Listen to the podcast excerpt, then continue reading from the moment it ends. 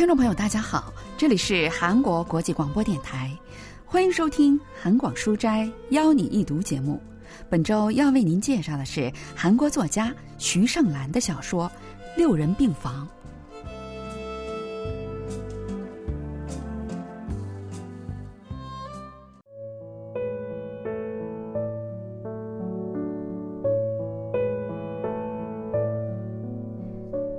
小说家徐胜兰的作品《六人病房》发表于二零一二年。小说描写的是发生在医院一个六人病房的故事。在这个病房里住着因为交通事故导致锁骨骨折的患者，得了肠炎的五十多岁的妇女，丈夫死后患上厌食症的六十多岁的女人，因为交通事故长期住在医院的先义。还有做了气管插管术，只能通过鼻饲来进食的两位老人，老金和英顺是照顾这两位老人的护工。先义虽然没有骨折，但是车祸后胳膊和腿还有腰一直都不舒服，所以长期住在这个医院里。他在附近经营着一家小菜铺子。常常在医生会诊之后便离开病房，直到晚饭的时候才回来。英顺听到有人喉咙里呼噜呼噜作响，一看发现是老金看护的那个老人，他赶紧过去用吸痰器帮他把痰吸出来，然后告诉了正在走廊里通话的老金。英顺常常帮助老金，是想以防万一，算是为万一发生的事情准备了一份保险。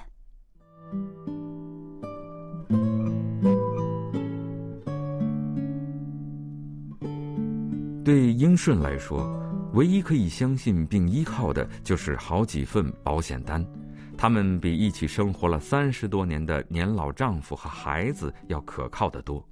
如果有点学问，并且善于社交的话，英顺不会选择这样一天二十四小时都要守在病人病床前的工作。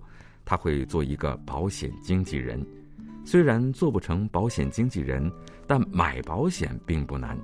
以前做公寓门卫的丈夫看到英顺一份又一份的买保险，很是不满意。他赚来的钱每个月交了房租和水电费。再买些食品后就所剩无几了，所以他希望英顺能够把辛辛苦苦做看护赚来的钱一点一点地储蓄起来。对他来说，买保险完全就是一件为他人做嫁衣的事情。说的是生病后一次可以拿到几千万，但人身体好好的，怎么会突然长出什么肿瘤？千辛万苦赚来的钱。就好像被小偷偷了一样，不过他并不知道英顺有几张保单。他坚信那些在急需的时候无法变现的单子不过是无用的手指，完全不理解英顺为什么对保险如此执着。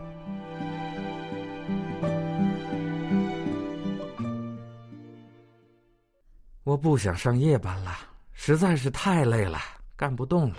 一天二十四小时看护，只能在折叠床上见缝插针的睡眠，不是一件容易的事情。但对于英顺来说，家也不见得就比医院更舒服。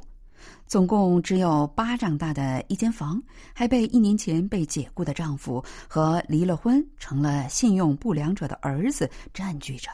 所以他选择了这份二十四小时看护的工作，既能赚钱，还解决了睡觉的问题。今天肯定也很忙，快过节了，好人都会很累的，别说身子不舒服的人了。老金手里拿着先义给的小菜，用眼睛瞟了下他空着的病床，向着英顺走过来。年轻姑娘家的生活力这么强，一定能过上好日子。不只是生活力强，还很聪明。在英顺的手机里存着先义小菜铺子的电话号码。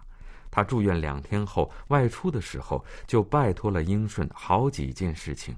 如果有人找他，就请英顺悄悄的到外面去给自己打个电话，然后再替他撒个谎，说他在做物理治疗，而他会很快回到医院来。先义精明周到的处事让英顺很吃惊，知道他为了以防万一，居然给自己买了三份保险后，更是感叹不已。英顺在做看护的过程中，见过好几个人把突如其来的不幸变成了幸运，而这一转变的秘诀，那就是保险。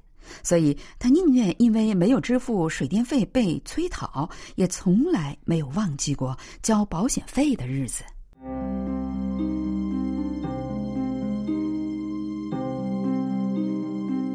英顺从手提包拿出手机来。发现连一通电话、一条短信都没有。如果她不打电话，丈夫和儿子甚至整个星期都会杳无音讯。有什么事的话，一定先给我打电话。英顺取消了家里的座机，给丈夫买手机的时候这么嘱咐他。英顺的丈夫很明白她说的“什么事”是什么意思。丈夫一直没有打电话。也许就是因为没有发生英顺说的什么事吧，而英顺盼望的把不幸变成幸运的事情，想要出现的话，不得不减少待在家里的时间。英顺工作的医院条件并不算好，过去三个月里，英顺几乎没能踏出过医院一步，他被困在这个六人病房里，最多也就是在卫生间和茶水间走动走动。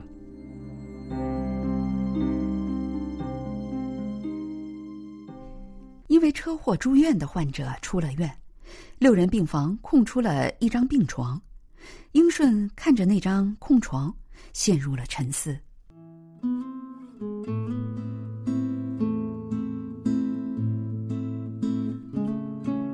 英顺想象着自己不是看护，而是作为患者躺在那张病床上的样子，不是陷入昏迷的重症患者。也不是恢复无望的患者和不得不带着残疾生活下去的患者，而是一日三餐吃得很香，白天还可以外出的健康的患者。不是躺在这窄窄的折叠床上，而是睡在铺着厚厚的床垫、可以伸展双腿的病床上，舒服的一觉睡到大天亮，而且不需要被呼噜呼噜的痰声惊醒。病房里的生活很沉闷无聊，但英顺打算一定要住满三个月才出院。虽然很多患者抱怨六个人的病房又小又不方便，但对英顺来讲，这比跟年老的丈夫和儿子挤在一个房间里好多了。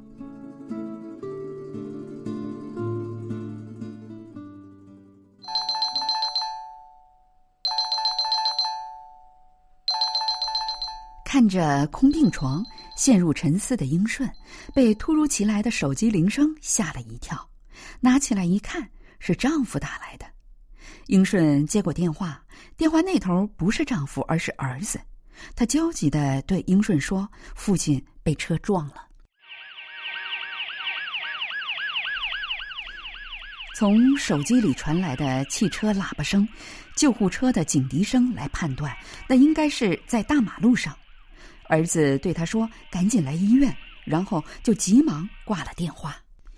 英顺看了一眼自己看护的老人，便急忙跑出了病房。一个穿着夹克的男人跟英顺擦肩而过，进了三零四病房。英顺觉得那人很面熟，虽然没能很快想起来他是谁，但肯定不是患者的家属。英顺推开浴室的门，冲进去。正在穿衣服的老金惊讶的看着他：“我有点急事儿，帮我看病人一个小时吧。什么事儿啊？等我回来再说吧。知道了，你快去吧，看把你急的。”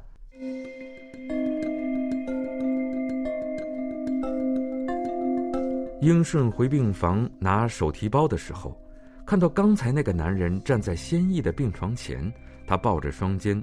正跟那个得了肠炎的病人说话，还没等英顺说什么，他就微笑着走出了病房。英顺拿上手提包，一边往外走，一边找到先义的电话号码，拨了出去。电话通了，却没人接。英顺又打了一次，还是没人接。保险公司的人偏偏在先义不在的时候来了病房，这不是英顺的错。英顺没马上意识到那男人就是保险公司的理赔员，也只是先义的不幸而已。没跟得了肠炎的病人事先打好招呼，同样也是先义的疏忽。英顺并没有错。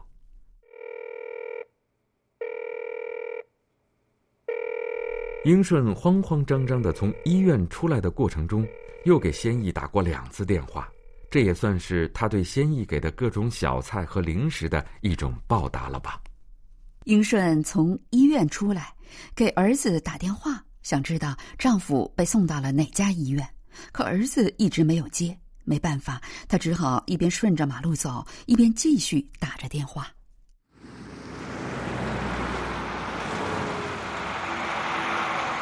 总是抱怨她没钱还买保险的丈夫。这下一定会感谢他考虑的如此周到，即使是腿或者胳膊骨折了，也没有必要过于担心。就算他像个孩子一样抱怨住院生活太郁闷，闹着要出院，也要住够三个月。既没有天生的福气，六十多年来也从来没有过好运气的丈夫，因为他终于可以把危机转换成机会了。英顺认为。丈夫遭遇的车祸是一个机会。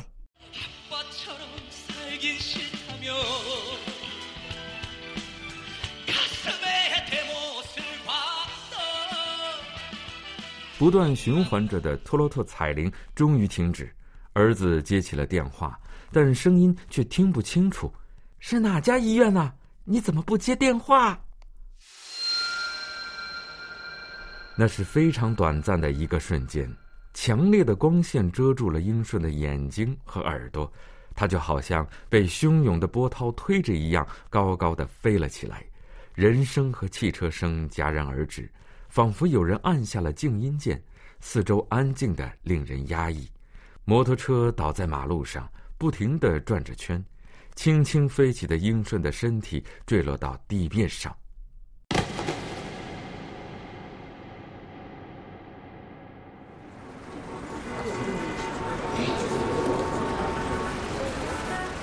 仿佛静止成一幅画般的马路，瞬间被噪音充满，汽车按喇叭飞驰而过，人们聚集在摔倒的摩托车周围，议论纷纷。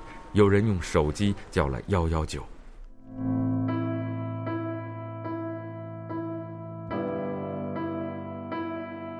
英顺望着天空躺着，他感觉有什么热乎乎的东西从头部沿着脖子流下来。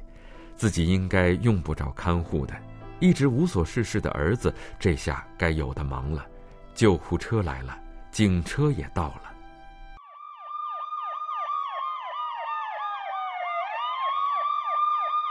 英顺想，既然这样了，最好能跟丈夫送到同一个医院。急救人员过来把英顺抬起来，放在担架上。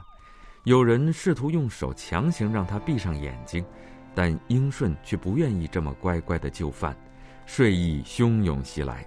已经在医院的简易床铺上睡了三个月的英顺，就这样圆睁着双眼，一头栽进了睡梦的深渊。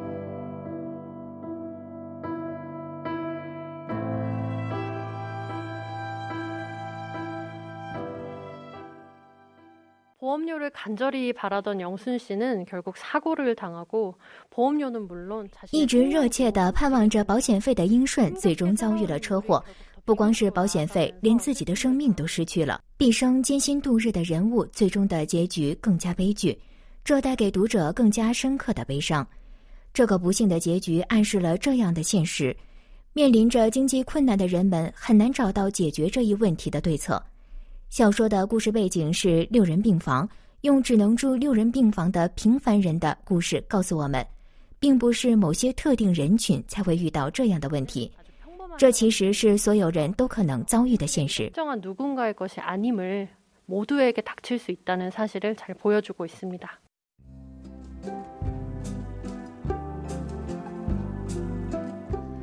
听众朋友，今天的韩广书斋邀你一读节目，为您介绍的是徐胜兰的小说。六人病房，今天的节目是由立新跟小南为您主持的，同时韩国国际广播电台一个小时的中国语节目就全部播送完了。感谢您的收听，再会。